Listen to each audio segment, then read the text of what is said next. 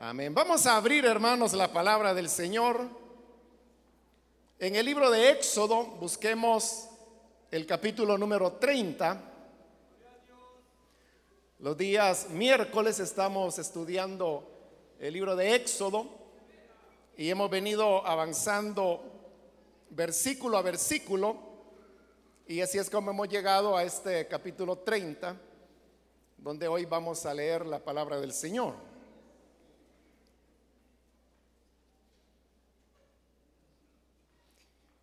Dice la palabra de Dios en el libro de Éxodo capítulo 30, del versículo número 11 en adelante.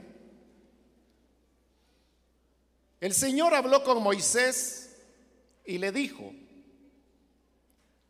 cuando hagas el censo y cuentes a los israelitas, cada uno deberá pagar al Señor rescate por su vida para que no le sobrevenga ninguna plaga durante el censo. Cada uno de los censados deberá pagar como ofrenda al Señor seis gramos de plata, que es la mitad de la tasación oficial del santuario. Todos los censados mayores de 20 años deberán entregar esta ofrenda al Señor.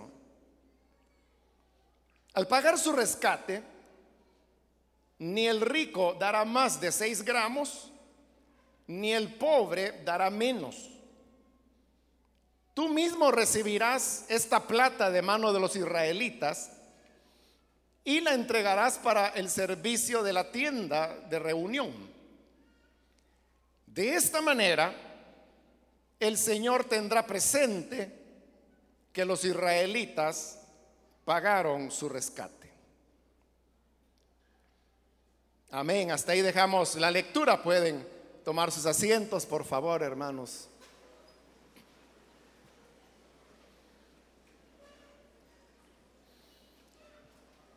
Como dije, hermanos, hace un momento hemos estado estudiando el libro de Éxodo y hemos entrado en esta parte donde Moisés eh, recibe las instrucciones de parte de Dios sobre los materiales y los detalles de cómo el tabernáculo debería ser construido. Después de eso vimos que había una descripción de cómo serían las vestiduras primero del sumo sacerdote, y al final, de una manera muy breve, pero también se mencionaba y se describía cómo es la vestidura que deberían utilizar los otros sacerdotes que no eran obviamente el sacerdote principal. Y luego vimos la parte de lo que era el rito de la consagración, que así como hoy en día explicábamos en esa oportunidad, que nosotros hablamos de ordenación al ministerio. Y la ordenación es aquella ceremonia pública por medio de la cual se reconoce delante de la congregación el que determinada persona estará dedicada para desarrollar la obra del ministerio. En este caso se trataba de la función de sacerdote y la presentación se hacía delante de todo el pueblo de Israel. Porque el servicio sacerdotal era una función de intercesión a favor de, toda la nación. Ahora, curiosamente, hermanos, después de haber visto ya los detalles de los sacerdotes y las características de la consagración de ellos al servicio de Dios, vemos que en este capítulo 30 se comienzan a mencionar elementos que debieron haber sido mencionados cuando se hizo la descripción del tabernáculo y sobre todo de sus muebles. Pues vimos en la ocasión anterior que el capítulo 30 comienza con la descripción del altar, del incienso, el cual vimos en la última oportunidad que estaba colocado dentro del lugar santo. Y la cuestión es que ya anteriormente se había descrito el lugar santo y los muebles que estaban dentro de él. Pero no se mencionó el altar del incienso, sino que se hace hasta ahora, después que ya se ha descrito todo el tabernáculo, eh, las vestiduras sacerdotales y la consagración de los sacerdotes. Pero todavía más paradójico es que al llegar al versículo 11, que es donde hemos leído ahora, se nos habla de, voy a decirlo así, un impuesto que Dios pide que todo israelita mayor de 20 años tenía que pagar y la recaudación de, este impuesto que era en, en, plata, no le puedo decir eh, eh, en dinero en efectivo porque el concepto de dinero no era como lo tenemos ahora, sino que era eh, un concepto primitivo, podríamos decir, de lo que era bueno, ni siquiera monedas, sino que eran piezas pequeñas de plata pura, cuyo valor precisamente se lo daba la plata. Eso es diferente, hermanos, al dinero tal como lo conocemos nosotros hoy en día. Porque usted sabe que un billete es simplemente papel. Claro, un papel especial para evitar precisamente la falsificación de la moneda.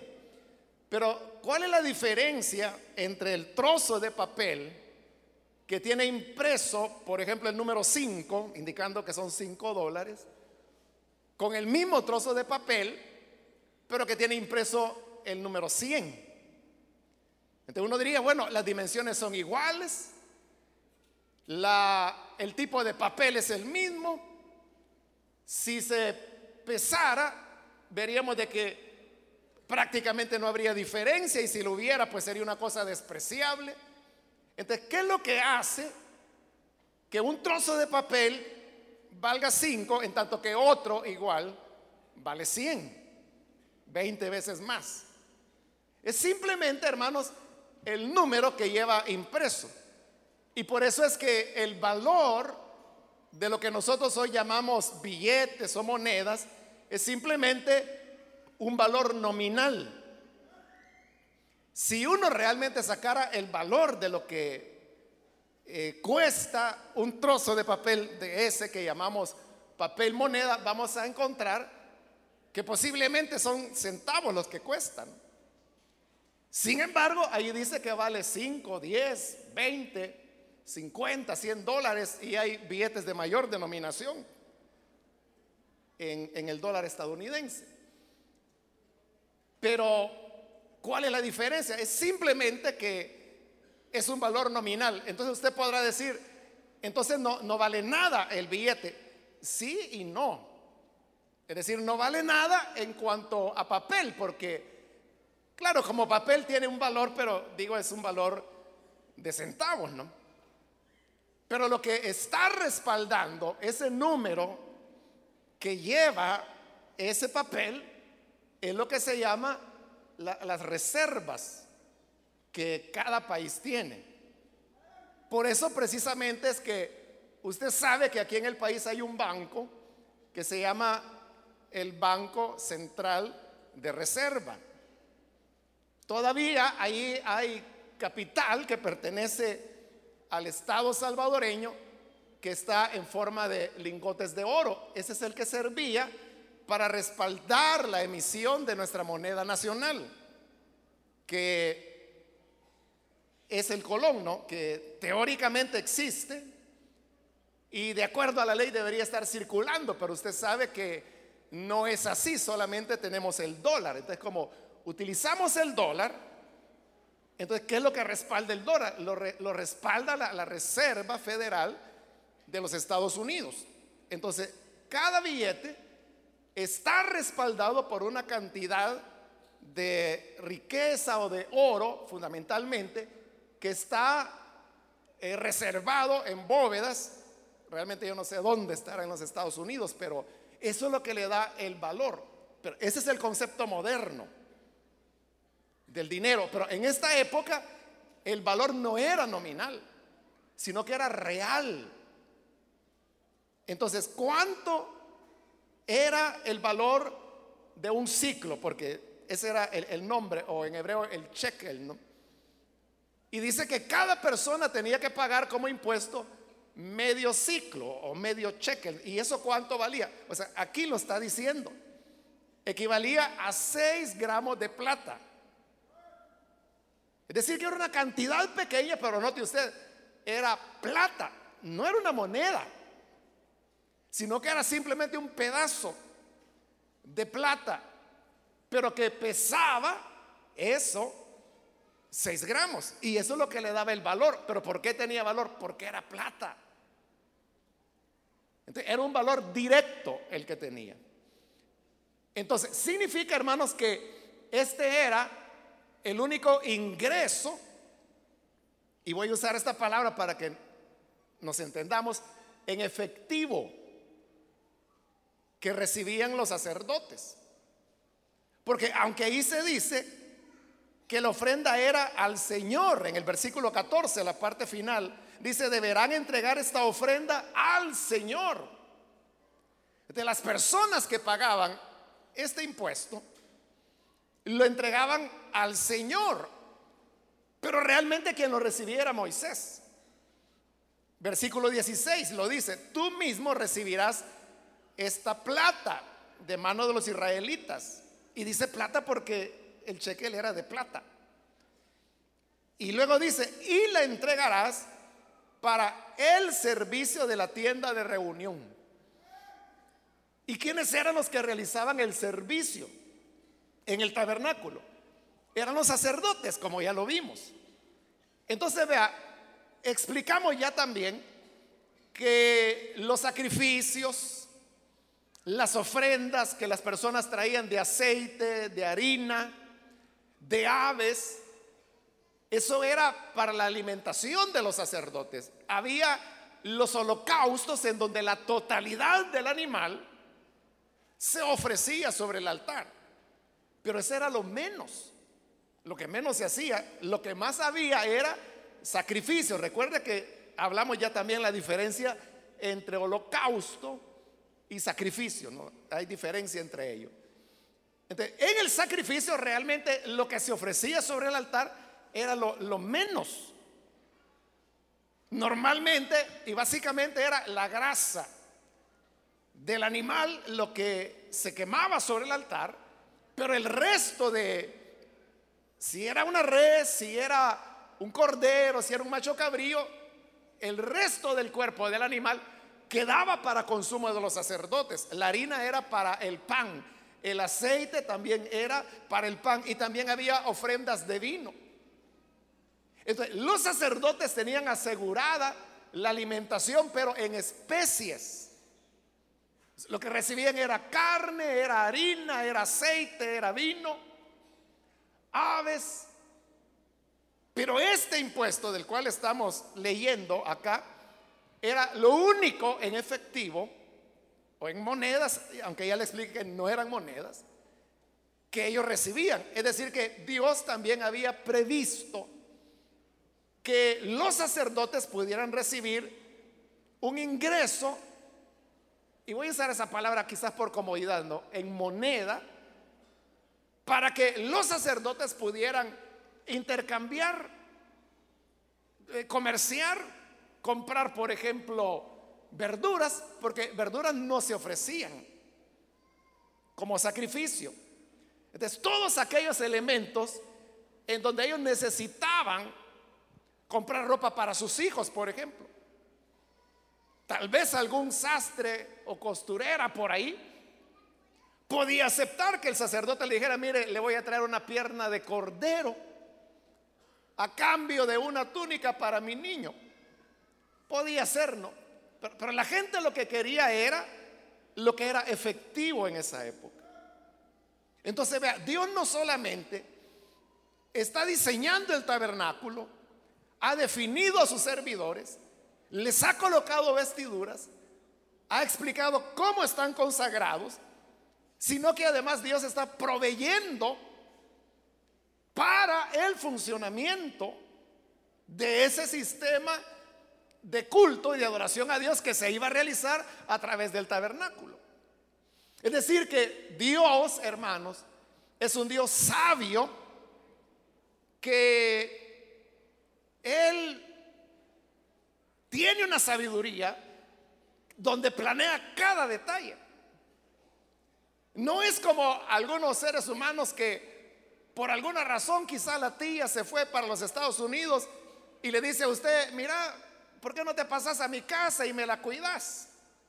Y usted viene feliz y dice, está bien, yo me paso porque la casa de la tía es más grande, tiene seis habitaciones, tres baños y garage para dos vehículos. Feliz usted se pasa, porque es una casa más grande, pero no repara en que el mantenimiento de la casa es más grande también. Hasta que está ahí, se da cuenta que tener tres baños significa tener el triple de cuenta de agua, ¿no? Y que tener más habitaciones, más gasto de energía. Y que se paga más impuesto a la alcaldía. Hasta que usted está ahí y dice, Dios mío, aquí voy a quedar en bancarrota. Porque solamente vio la casa que era hermosa, pero no previó el costo que significaba mantener esa casa repararla, pintarla. Antes con dos galones de pintura usted su pequeña casa la pintaba, pero en esta necesita ocho galones de pintura. Pero Dios no es así. Entonces Dios estableció toda la manera como Él quería ser adorado, pero además dejó la manera como se iba a financiar la operación de ese culto y por eso le dice, lo entregarás para el servicio, para que siempre pueda funcionar el trabajo de los sacerdotes dentro del tabernáculo de adoración. Bueno, le decía que llama la atención el hecho que se introduzca acá esto, porque si usted a continuación en el versículo 17, se va a describir la fuente de bronce que servía para que los sacerdotes se lavaran antes de entrar a ministrar. Es decir, que se está describiendo otro mueble. ¿Y por qué hasta ahora? Si eso ya pasó. Y no solo eso, a continuación ve que viene la descripción del aceite y después vendrá la descripción del incienso, de cómo se hace. Pero además hay otra cosa que llama la atención es que en el versículo 11 usted puede ver que comienza diciendo, el Señor habló con Moisés. Y esa es una expresión que no encontrábamos desde el capítulo 25. Precisamente así comienza el capítulo 25, que habló el Señor a Moisés y comenzó a decirle cómo hacer el tabernáculo si todavía se lo está diciendo, ¿por qué es que vuelve a repetir el Señor habló con Moisés después de cinco capítulos donde la expresión no ha aparecido? Pero como que si fuera poco, en el 17 usted puede ver que aparece otra vez el Señor habló con Moisés y que no estaba hablando, pues. Entonces, uno puede descubrir, hermanos, que en la composición que tenemos en este capítulo 30, hubo, hermanos, una, un orden que se le quiso dar al libro de Éxodo para poder enfatizar eh, elementos y, y la razón de por qué es hasta acá donde se incluye la instrucción sobre el pago del rescate o de la redención, es porque quería dejarse ese tema entre, fíjese, la descripción del altar del incienso, que lo vimos la vez anterior, y lo que viene a continuación, que es el depósito de bronce, luego el aceite de la unción y finalmente el incienso que se iba a quemar en el altar del incienso. Es decir, que son elementos muy sagrados. Y dentro de esos elementos sagrados es donde se incluye el tema de cómo se iba a financiar el, el trabajo y el movimiento dentro del templo. El propósito, hermanos, al componerlo de esta manera, era transmitir y que el israelita entendiera lo sagrado que era para Dios, el pago que ellos tenían que hacer, que era obligatorio, y por eso es que me he dado la licencia de utilizar la palabra impuesto, porque sería el equivalente a eso. El impuesto usted sabe que no le andan preguntando usted quiere o no quiere, o sea, este es el impuesto y lo paga o lo paga. Así era ahí. Así era este, este pago que se tenía que hacer. Pero eso es lo que permitía que el culto pudiera continuar manejando. Entonces, la gente a la hora de pagar podía decir, bueno, ¿y por qué yo tengo que estar dando para los sacerdotes? Moisés recibió esta primera, este primer pago de plata, pero luego Moisés murió. Y vendrían otras personas y otras generaciones que lo habrían de cobrar. Entonces iba a surgir la pregunta. Pero entonces se deja en medio de los aspectos más sagrados como el aceite de la unción, el altar del incienso, la descripción del incienso mismo, porque así como la unción, como dice el Salmo, resulta ser agradable, mirad cuán bueno y agradable es habitar los hermanos juntos. Es como el aceite de la unción que baja por la barba de Aarón cuando lo ungían sacerdote. Y baja hasta el borde de su vestidura. O sea, era olor agradable, así como es agradable convivir entre hermanos. Mirad cuán bueno y agradable es. El incienso, lo describimos, era de olor grato. Así de grato para Dios era la ofrenda, voy a decir así, que el pueblo daba para que la obra y el servicio del tabernáculo pudiese continuar. Esa es la razón de por qué se le ubica ahí. Bien, ahora vamos a ver cómo era que funcionaba. Dice el versículo 12, cuando hagas el censo, le está diciendo Moisés, ¿verdad? Cuando hagas el censo y cuentes a los israelitas, cada uno deberá pagar al Señor rescate por su vida. Es decir, que Dios ya le está anticipando a Moisés que tiene que hacer un censo. Y el censo lo va a hacer. Y es el que aparece en el libro de números. Por eso el libro se llama números. Porque ahí están los números de las tribus de los sacerdotes, o sea, se censó al pueblo. Pero si usted es un, un lector de la Biblia, quizá ya en su mente hay una pregunta que se está haciendo.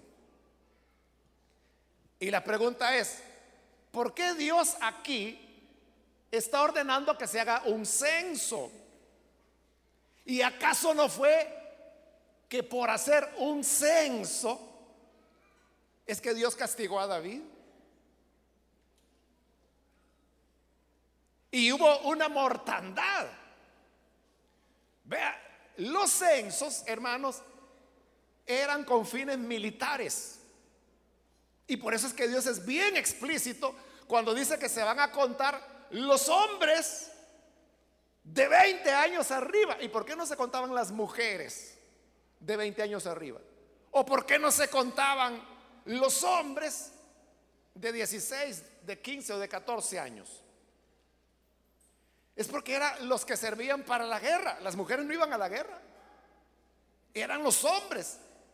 Y se enrolaban, al menos en Israel, a los 20 años de edad. Por eso usted puede entender ahí otra dimensión u otro aspecto del enfrentamiento que hubo entre David y Goliat. Porque David solamente tenía aproximadamente 17 años cuando se enfrentó contra Goliat. 17 años, es decir, no tenía la edad para poder ingresar al ejército. Es decir, David no tenía nada de entrenamiento militar. No tenía ni la edad, quizás ni la altura.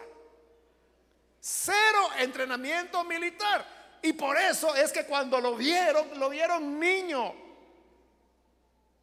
Y todos dijeron, Saúl se lo dijo, no vas a poder. Ese Goliat es hombre de guerra de hace años y tú eres un niño. Si no, si no tenía ni el DUI.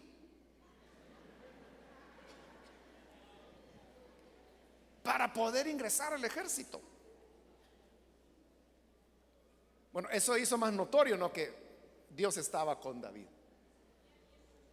Pero volviendo a la pregunta que le hacía, ¿por qué Dios castiga a David? Y por haber hecho un censo, mal hecho porque así dice el libro segundo de Samuel y también se repite la historia en el libro primero de Crónica, que Joab, que era el capitán del ejército y a quien David le encomienda hacer el censo, el mismo Joab, que era un hombre rudo, él sabía que David estaba haciendo mal y por eso no hizo un censo detallado, contó pero dejó varias, algunas tribus sin contarlas porque sabía que eso no estaba bien. Pero eso desata la mortandad. Hay una plaga que viene por tres días. Y el libro segundo de Samuel dice que hubo 70 mil israelitas que murieron, que eran de 20 años arriba. si allá Dios castigó tan severamente, ¿por qué aquí le está diciendo a Moisés que haga el censo? Que los cuente. La razón es esta, hermanos, que los censos eran mortales para Israel. Así como lo oyó. Los censos eran mortales para Israel. ¿Por qué eran mortales? Porque ya le dije, los censos eran con fines militares. Simplemente saber con cuántos hombres en armas yo dispongo. ¿Cuántos tengo? ¿Tengo 10 mil o tengo 100 mil? Sobre esa base yo me puedo sentir débil o me puedo sentir fuerte. Porque no es lo mismo tener 10 mil soldados que tener 100 mil o 300 mil. No es lo mismo. Pero note lo que le dije. Que me hace sentir fuerte. Pero fuerte sobre qué base? El número de soldados que yo tengo. A mayor cantidad de números o de soldados, más fuerte me siento y decidido a desafiar a los egipcios, los asirios, los que sean. El censo podía conducir a orgullo, porque recuerde que había una promesa que Dios había dado a Abraham, y es que él iba a multiplicar su descendencia como las estrellas del cielo, le dijo la primera vez, y la segunda vez como las arenas que están sobre la mar. Es decir, que había una promesa que Israel sería un pueblo numeroso. Y si era un pueblo numeroso, significaba que iba a tener muchos soldados. al hacer el censo, eso podía crear mucho orgullo mucho orgullo. Ese fue el pecado de David. O sea, contar la gente no era malo. Lo malo era lo que significaba ese conteo. Por eso es que el mismo Joab, que ya le dije que era un hombre rudo, y yo me lo imagino que no era muy iluminado de la cabeza. Bueno para volar cabezas, pero la de él no le funcionaba mucho. Pero él mismo que era así. Le dijo a David, mira, cuando David le dijo, mira, quiero hacer un censo, quiero saber cuántos somos. Joab le dice, que el Señor te dé mil veces más hombres de los que tienes. Pero no hagas eso. Y recuerde que eso fue al final del reinado de David. Es decir, toda la vida, desde su primera batalla contra Goliat, en una desigualdad, que algo hablamos ya de ella. Y la gana.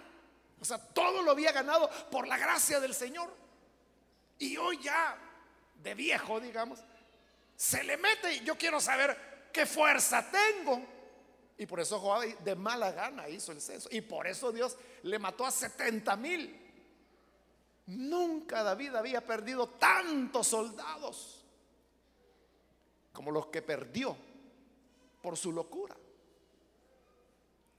de censar al pueblo. ¿Por qué los censos serán mortales para Israel? Porque son orgullo. Y el orgullo es mortal, no solo para Israel, sino que para todo ser humano. Para mí, para usted, para todos, todos nosotros, el orgullo es mortal. No hay comunión entre el orgullo humano y Dios. Por eso es que la escritura lo dice repetidas veces. Dios resiste al soberbio, pero da gracia al humilde. Dios lo que quiere es que no nos apoyemos en nuestras capacidades humanas, que no nos sintamos orgullosos de lo que humanamente podamos ser. Si Dios le ha permitido a usted tener títulos académicos, le ha permitido capacidad intelectual. Dios le ha bendecido de diferentes maneras. Como lo dice el canto de a Dios sea la gloria. Hay una estrofa en la que dice, y si se gana alguna gloria, la traeré al Calvario. ahí es donde pertenece. No somos nosotros los merecedores de las coronas. Por eso es que el orgullo es, mortal. Recuerda que ese fue el pecado de Satanás. O lo que hizo a Satanás convertirse en Satanás.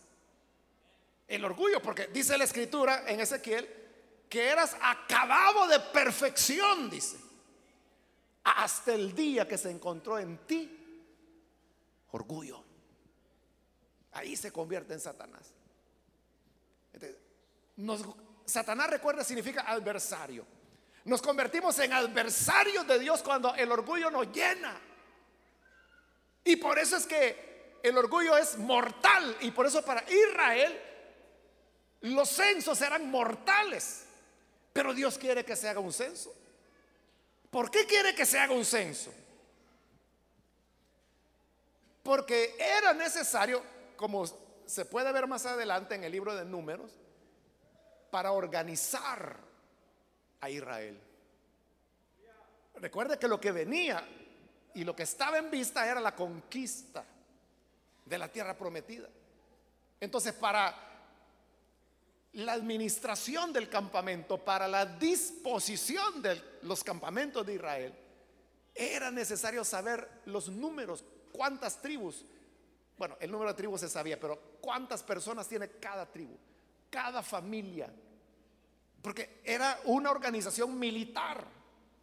Se recuerda en el libro de Josué, cuando Acán peca, después de la gran victoria de Jericó, son derrotados. Porque Acán había pecado, porque había tomado de lo que Dios había dicho que no se debía tomar. Entonces Dios le dijo a Josué, es que hay pecado en Israel. Y le dice, mañana convoca a todos y yo te indicaré quién es el que ha pecado. ¿Y qué hizo el día siguiente Josué? Bueno, israelitas a formarse. Y ahí estaba todo el ejército. Cientos de miles. Y luego Dios le dice, llama a cada tribu. Pero note, había una organización. La tribu de Dan y pasaba hasta que finalmente llegó la tribu. Esta es. Ah, Entonces todos los demás a su casa se queda esta tribu. Cuando ya estaba la tribu, ahora vamos por familias, jefes de familias. Es decir, la estructura militar era una estructura de todo el pueblo. Y entonces va los clanes primero, luego las familias, hasta que llega a Acán. O sea, ya una persona. Y Dios dijo, este es. Y Josué le dijo, mira, ¿qué hiciste? Y él, no, es que yo por allí, pues sí, es que no, que sí, es que yo pensaba, ¿verdad? Pero usted sabe, y hasta que tuvo que decir, robé. Pero ¿cómo se llegó? Siguiendo una jerarquía. Por eso se necesitaba un censo. Pero como ya dijimos que el censo es mortal, Dios no quería matar a su pueblo. Entonces lo que hace es que les da una salida. Y vuelvo a leer el versículo 12. Cuando hagas el censo y cuentes a los israelitas, cada uno deberá pagar al Señor rescate por su vida. Y oiga esto, para que no le sobrevenga ninguna plaga durante el censo. Es decir, Dios decía, si hacen censo, los mato. En otras palabras, si se llenan de orgullo, yo les voy a enviar una plaga para que lo destruya. Lo que le pasó a David, que por andar contando 70 mil le mató Dios. Nunca había perdido Israel durante el reinado de David tantos hombres como ese día. Por una locura. Para que aquí no los mate, para que no le venga, dice, ninguna plaga durante el censo. Versículo 13, cada uno de los censados deberá pagar como ofrenda al Señor 6 gramos de plata. Entonces, ¿cómo era, hermanos, como Dios diciendo, vean, el censo es mortal. Cada vez que cuenten y quieran apoyarse en la fuerza humana, yo les voy a enviar plagas y los voy a, destruir. Pero tienen que hacer un censo. Ah, pero entonces no vas a destruir. No, no. Hagan el censo, que es tragar el virus del mal. Pero yo le voy a poner una vacuna inmediatamente. ¿Y cuál era la vacuna? El pago de los 6 gramos de plata. ¿Y qué significa la plata? Ya lo vimos cuando describimos los materiales. ¿Qué es la plata? ¿Se recuerdan? Es la, la redención. La plata es la redención, simboliza la redención que ahora ha sido completada y perfeccionada por el Señor Jesús. Entonces, al entregar cada uno que iban contando, porque no eran todos, sino que dice los censados, es decir, los que entraban de 20 años arriba, es decir, tú puedes, tú tienes 20 años, entras al ejército. Ese tenía que pagar. Es decir, él tenía que redimirse. Por eso es que Dios lo llama, deberá pagar el rescate, el rescate del mismo.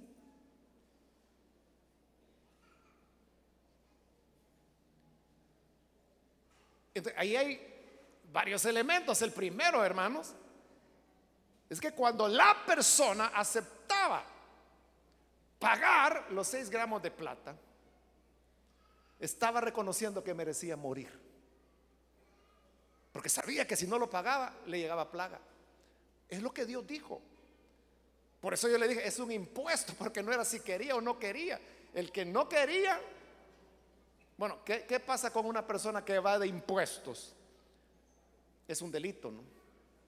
Pero ahí, hermanos, era pena de muerte. Al que no pagaba el impuesto, le llegaba la plaga en el mismo censo y se moría. Cuando la persona pagaba, era reconocer, yo necesito redención. Yo necesito pagar mi rescate. Y pagaba con los 6 gramos de plata, que ya le dije representa la redención de Cristo.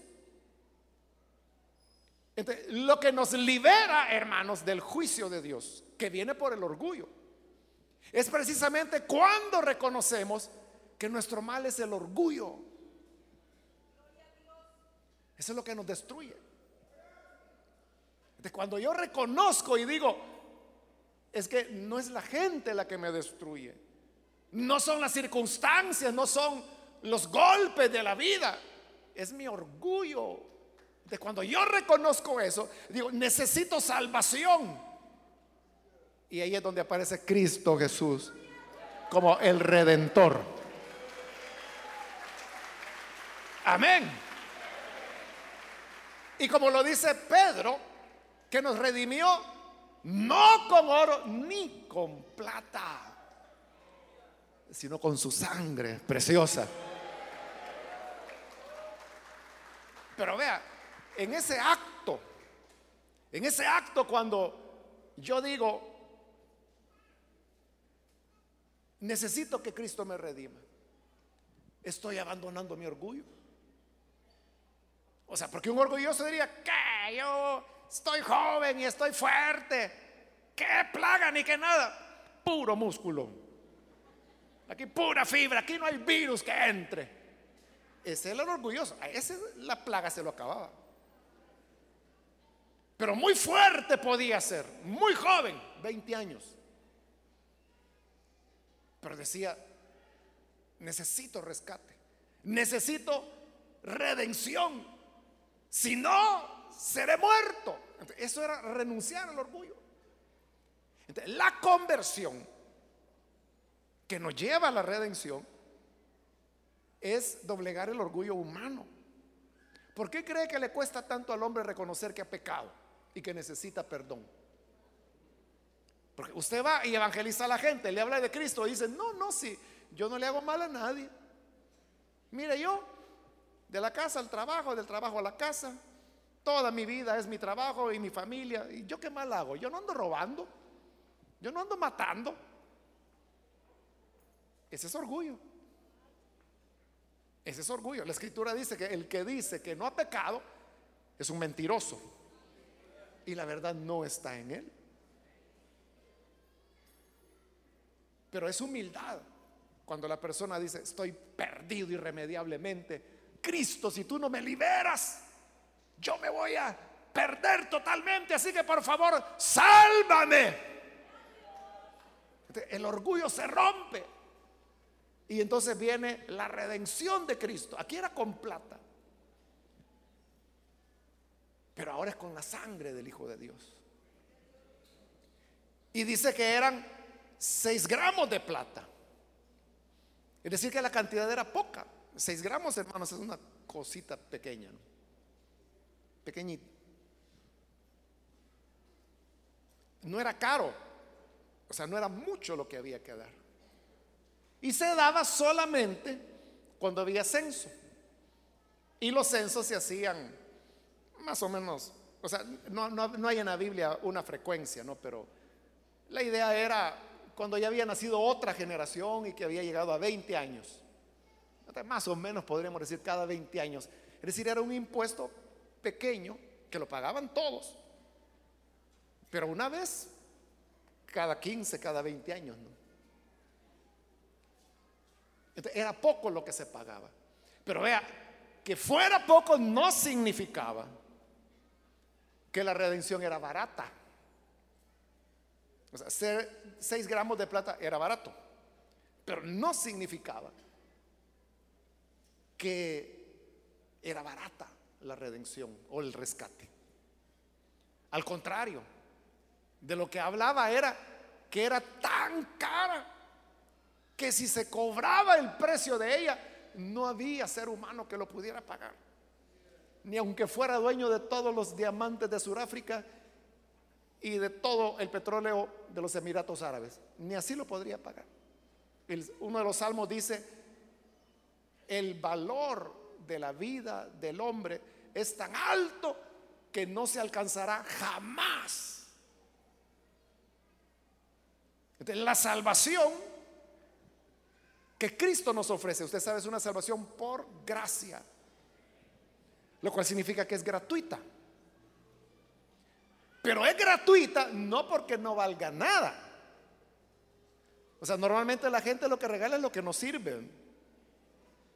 Cuando en un supermercado usted encuentra que por comprar un producto le regalan otro, es porque ese otro no sirve, no lo vendieron. Entonces lo están regalando para que usted se lo lleve.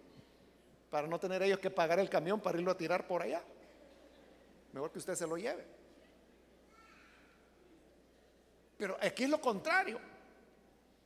Es tan cara la redención que no hay ser humano que la pueda pagar. Entonces Dios dice, como nadie la puede pagar, entonces la voy a dar gratis.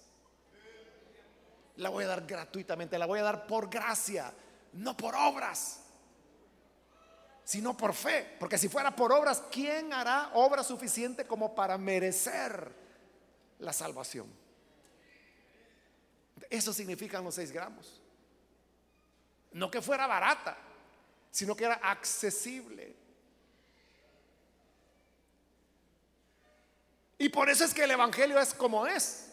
La gente quiere complicar lo que Jesús hizo tan sencillo. Jesús dijo esto, el que en mí cree será salvo. ¿Entiende eso? Ese es el Evangelio. El que en mí cree será salvo. Creo, me salvo. Eso es todo. Pero viene la gente, ¿y eso qué significa? Y, mire, y de verdad es así. Mire, yo creo que no que está bien, que hay que creer, pero después de creer, tengo que hacer aquí, tengo que hacer. Y empieza la gente a complicar lo que Jesús dijo tan sencillamente. Porque el hombre no entiende que no hay nada que pueda hacer para lograr su rescate. Y por eso Cristo lo hizo todo. Y ahora nos lo ofrece gratuitamente por creer. Amén.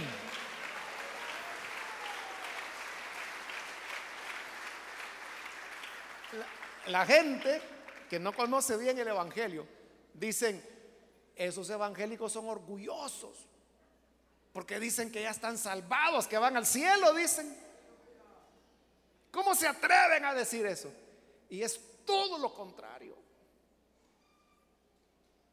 Porque no somos orgullosos, es que hemos creído que no podemos hacer nada por nosotros mismos pero que Cristo hizo todo lo que necesitábamos para nuestra salvación.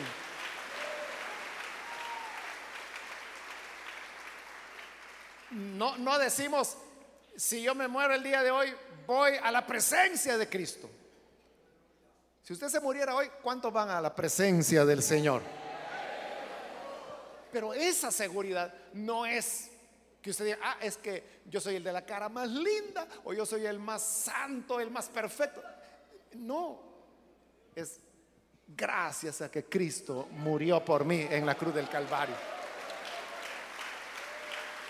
Amén. No hay entonces lugar al orgullo, sino que toda la gloria es para el Señor. Y, acelero, hermanos, porque ya casi tengo que terminar. Mire el versículo 15. Al pagar su rescate, ni el rico dará más de 6 gramos, ni el pobre dará menos. O sea, podía haber ahí un ricachón que para él 6 gramos de plata, eso no era nada. Si quizás 24 gramos le daba a su hijo para que fuera el kinder. Y Dios le está pidiendo 6 gramos. Decía, no, yo le puedo dar, no 6 gramos, 60 gramos le puedo dar a Dios. Pero el Señor dijo, el rico no dará más. Y podía haber un pobre y el pobre decir, mire, es que soy tan pobre, tan pobre, tan pobre, que tengo 4, pero no 6 gramos. ¿No me aceptan 4? No, no. Ni el rico dará más de 6 gramos, ni el pobre dará menos. Por eso es que la cantidad era baja, para que todos pudieran darla. Pero era la misma cantidad. O sea, uno pudiera decir, ah, no, el que tiene dinero ese que dé más. Y yo que no tengo, que me den a mí. Así diríamos nosotros. Pero Dios lo que quería era igualdad. Todos parejo. Claro, para el pobre dar 6 gramos de plata podía significar quizá el 50% de su ingreso. Para el rico 6 gramos de plata podía significar 0.01% de su ingreso. Pero ¿por qué entonces era igual para todos? Porque en relación al pecado, todos somos iguales delante de Dios. Todos necesitamos redención. Puede ser hombre, puede ser mujer, puede ser viejo, puede ser joven, puede ser niño. Pero todos debemos la misma cuenta, que es la cuenta del pecado, la pena del pecado. Es la misma. Y el remedio es el mismo también, la sangre del Hijo de Dios. Amén.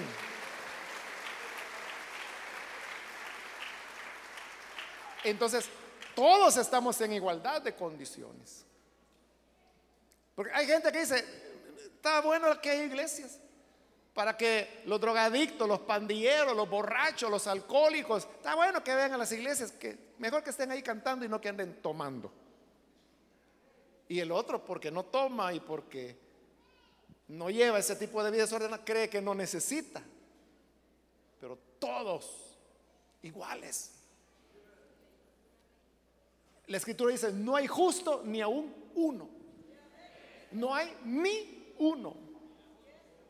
Todos han pecado, dice. Todos están destituidos de la gloria de Dios. Y solo hay una manera de resolver eso. Y es por la plata del rescate. Es decir, la redención, que ahora, repito, no es plata, sino que es por la sangre del Hijo de Dios. Así que que Dios nos ayude, hermanos, a no ser orgullosos, porque es mortal. Es mortal. Y, cuando usted le den deseos y diga, bueno, voy a contar cuántas camisas tengo, mejor no las cuente. No vaya a ser que se llene de orgullo. O, diga usted, voy a, poner mis títulos aquí en la pared y quizás no le va a alcanzar la pared. Mejor no los ponga, mejor ahí los guardados. No vaya a ser que se llene de orgullo. El orgullo es mortal, pero el Hijo de Dios vino para redimirnos y darnos oportunidad de vida. Amén. Vamos a orar, vamos a cerrar nuestros ojos y yo quiero hacer una invitación para los amigos o amigas que no han recibido todavía al Señor Jesús como su Salvador, mas si usted ha escuchado hoy la palabra del Señor, quiero invitarle para que usted pueda venir para creer en la salvación que el Hijo de Dios le ofrece. Todos estamos necesitados de pagar el rescate. Pero no podemos pagarlo. Por eso Cristo vino para pagarlo. Y lo pagó al morir en la cruz del Calvario. Si usted quiere hoy creer y recibir al Señor como su Salvador, ahí en el lugar donde se encuentra, yo le invito para que usted se ponga en pie en señal que desea recibir al buen Salvador y vamos a orar por usted. Cualquier amigo o amiga que lo hace, hoy es su momento, acá hay una niña que está pasando, bienvenida, alguien más que necesita venir. De eso se trata, de humildad. Por eso el Señor dijo, el que no se haga como un niño, no podrá entrar en el reino de los cielos. En los niños no hay orgullo, Hoy es tu tiempo entonces. ¿Quieres venir al Señor? Ponte en pie. Cualquier amigo, amiga que escucha por primera vez, puede ponerse en pie. Venga, queremos orar por usted. Hoy es su día. Es simplemente reconocer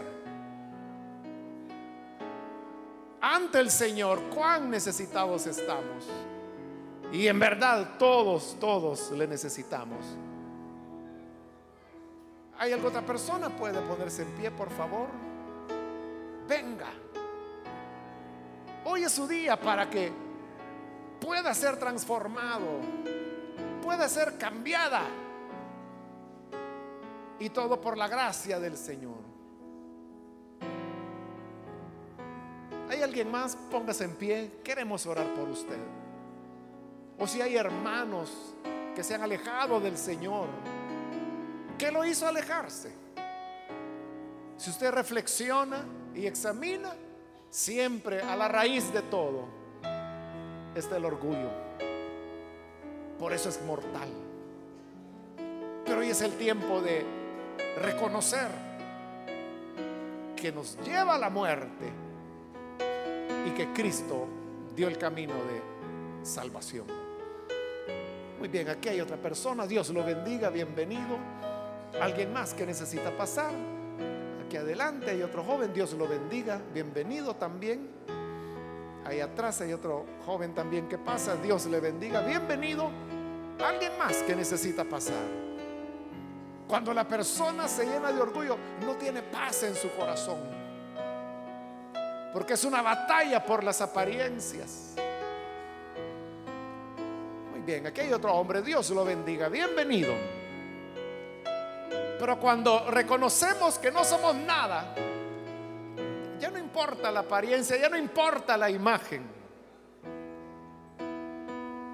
Porque simplemente reconocemos ser seres necesitados.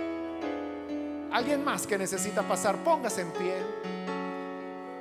Muy bien, ahí atrás hay otra persona. Dios la bendiga, bienvenida. Alguien más que necesita venir, puede ponerse en pie. Vamos a orar. Hago un último llamado si hay algún otro amigo que necesita venir para creer en el Señor bien, aquí hay otro hombre. Dios lo bendiga. Bienvenido.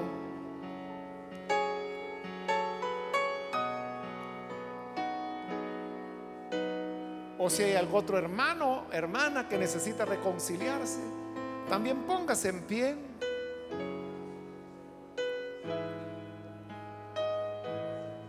Y oraremos por usted. Esta fue ya la última invitación.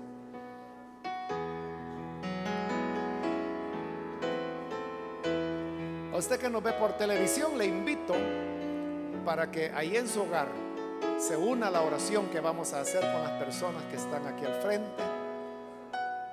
En humildad, reciba al Señor en su corazón y Él pagará el rescate por su vida. Padre, te damos gracias por las personas que están aquí al frente, creyendo a tu palabra.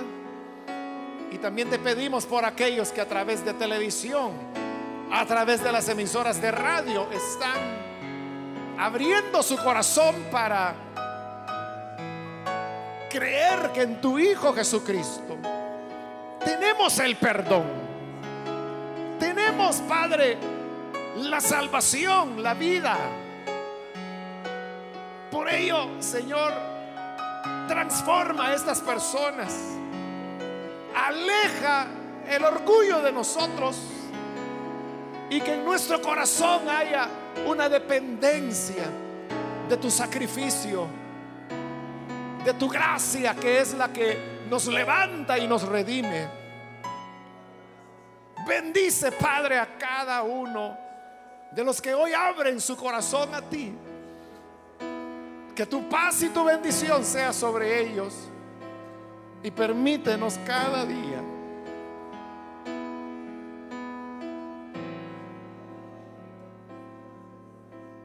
vivir para ti, dependiendo de ti y dándote toda la gloria a ti. Porque no es por nuestros méritos ni por nuestras obras. No a nosotros, Señor, no a nosotros, sino a tu nombre da gloria. Por tu amor, por tu misericordia. Amén. Amén. Gloria a Dios.